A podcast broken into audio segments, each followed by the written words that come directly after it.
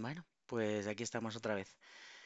Hace unos días hablaba con B sobre este podcast y lo que pensaba hacer con él. Hablábamos sobre libros, relatos que de una forma u otra te hacen pensar y terminamos hablando sobre un cuento para pensar del autor Jorge Bucay. El libro se llama así, Cuentos para pensar, y hablábamos de uno de ellos en concreto. O sea, son cuentos cortos, relatos cortos que, mm, que hablan pues eso, de- sobre cosas para pensar, según él. Yo soy de respetar opiniones y formas de pensar. Cada uno siente como siente y percibe las cosas de forma distinta. Sin embargo, tampoco soy de callarme. No suelo callarme lo que pienso y si se trata de algo diferente a lo que se me plantea, pues lo suelo decir. A veces cometo el error de no tener filtro.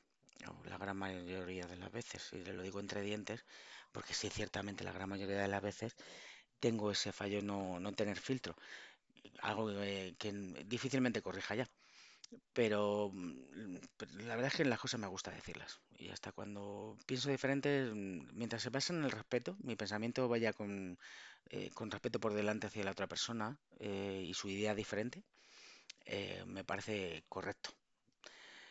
Este tipo de relatos, el de Jorge Bucay, a veces son confusos. ¿Vale? No sé si se trata de una forma de escribir, que es un tipo de, de escritura, o simplemente que eh, lo que la cabeza ha pensado en un momento determinado lo ha trasladado al papel de forma poco coherente. Sin embargo, yo considero que una literatura técnica y demasiado enrevesada termina siendo entendida por una minoría y aburre a la mayor parte de la gente que lo lee. Vamos, eh, que si pretende llegar a mucha gente, eh, yo entiendo que hay que escribir como uno piensa, pero tratar de darle sentido y usar un lenguaje normal. Eso es obvio. Creo firmemente que, que un estilo natural y coloquial, si quieres transmitir, ¿vale? Eh, los reportajes, eh, o sea, es, es, es lo adecuado. Los reportajes, como decía, de especialidades técnicas o científicas son un arte. Y ya muchísimo tiempo hacerlo y hay un trabajazo detrás. Pero yo no creo que lleguen fácilmente a ser entendidos, y salvo gente de- del, pues eso, que tenga un conocimiento amplio en, en esa materia. Y escribir con lenguaje rebuscado, a mi entender, ¿vale? eh, a- me suena pretencioso, ¿vale? Uno no habla así con personas eh, cercanas mientras toma un café o mientras está en la panadería y se hacen entender, ¿verdad? O sea, todos nos hacemos entender sin utilizar un lenguaje así demasiado rebuscado.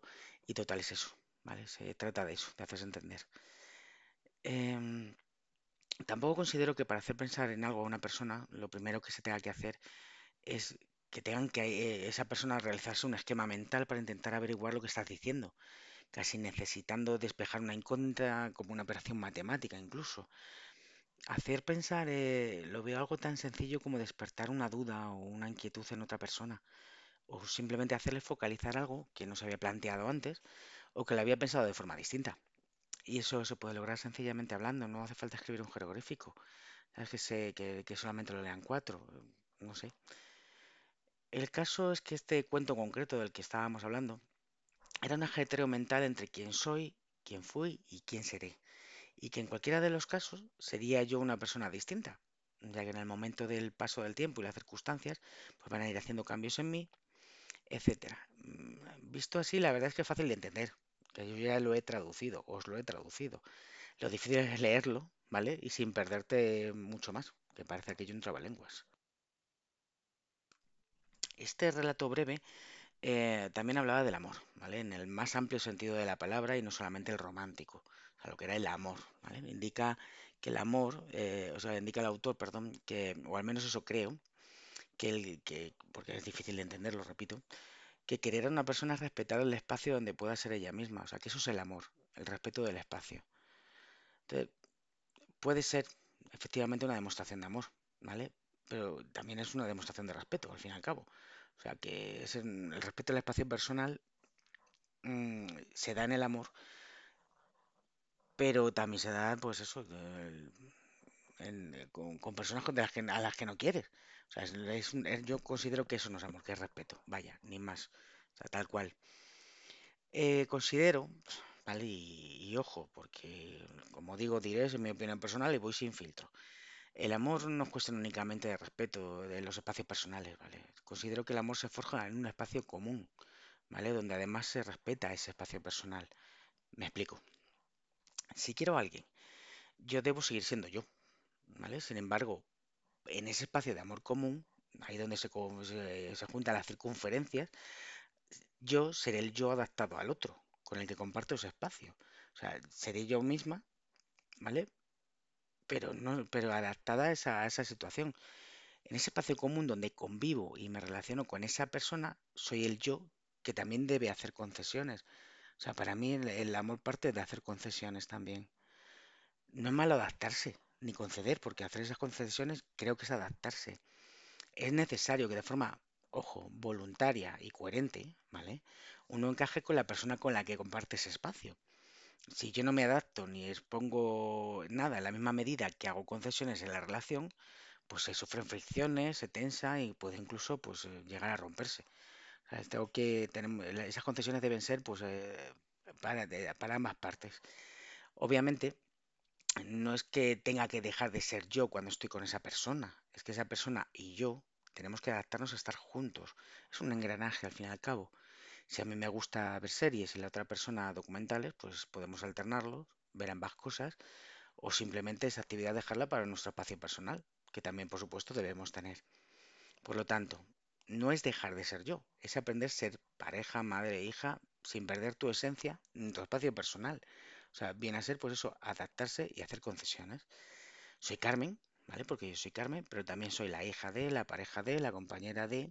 Y además eso es muy gracioso, porque a lo largo de tu vida nunca vas a ser tú realmente para, para los otros, siempre vas a ser la... Bueno, sí, habrá gente que sí, pero la, la menor parte. Serás la hija de, la madre de, la amiga de. Esa es la forma que, que la gente, pues eso, se, te va a conocer. Eh, es gracioso. Claramente, eh, para que funcione todo este engranaje raro, la persona o personas deben trabajar en la misma línea. De otro modo sería sumisión y eso no lo quiere nadie. O sea, yo no me voy a someter a que te estoy, da- o sea, estoy dando todo, me estoy adaptando a todo, porque mm, eh, resulta que tú no estás haciendo, no- tú no estás haciendo nada, te estás adaptando a nada, eso es sumisión total. O sea, no, eso no lo quiere nadie, ni, ni, ah, ni votamos por ello, ni, ni desde luego no lo planteamos. Vivimos en, un momento en el que los idealismos hacen tanto ruido, ¿vale? Que no nos dejan ver la lógica.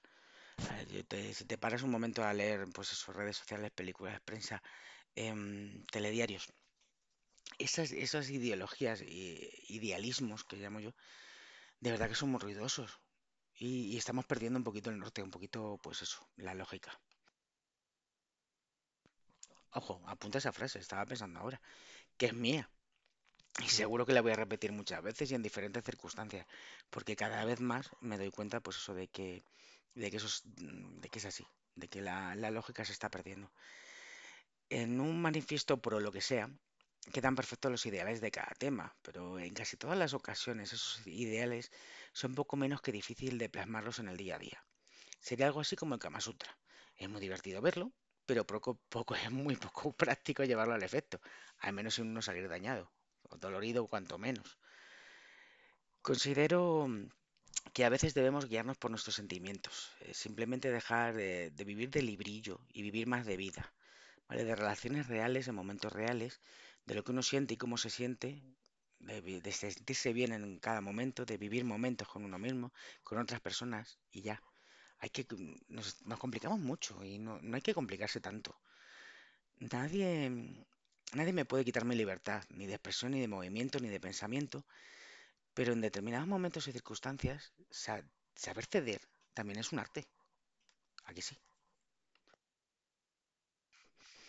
Es bastante agotador que mi día a día se resuma a cuántas veces me he empoderado y no he cedido ni un poco ni nada. Soy dura de pelar, defiendo lo que quiero, pero eso me hace entender mejor qué es lo que quieren los demás.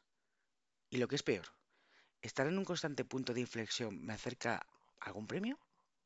Nah. La verdad es que este cuento en concreto, del que estábamos hablando, da para mucho, ¿vale? Este libro de cuentos. No descarto volver a referirme a él en breve.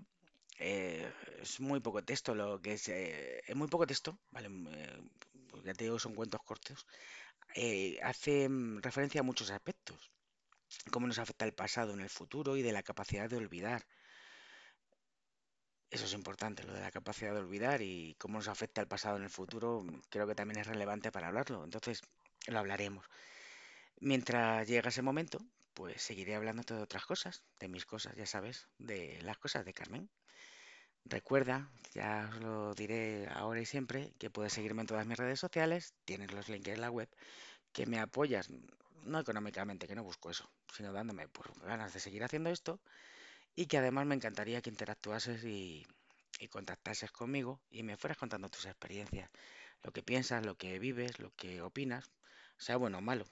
Las críticas eh, constructivas se aceptan y se agradecen.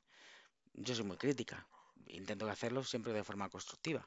O sea que, adelante, contacta conmigo y, y cuéntame lo que te parezca. Nos vemos prontito. Chao, chao.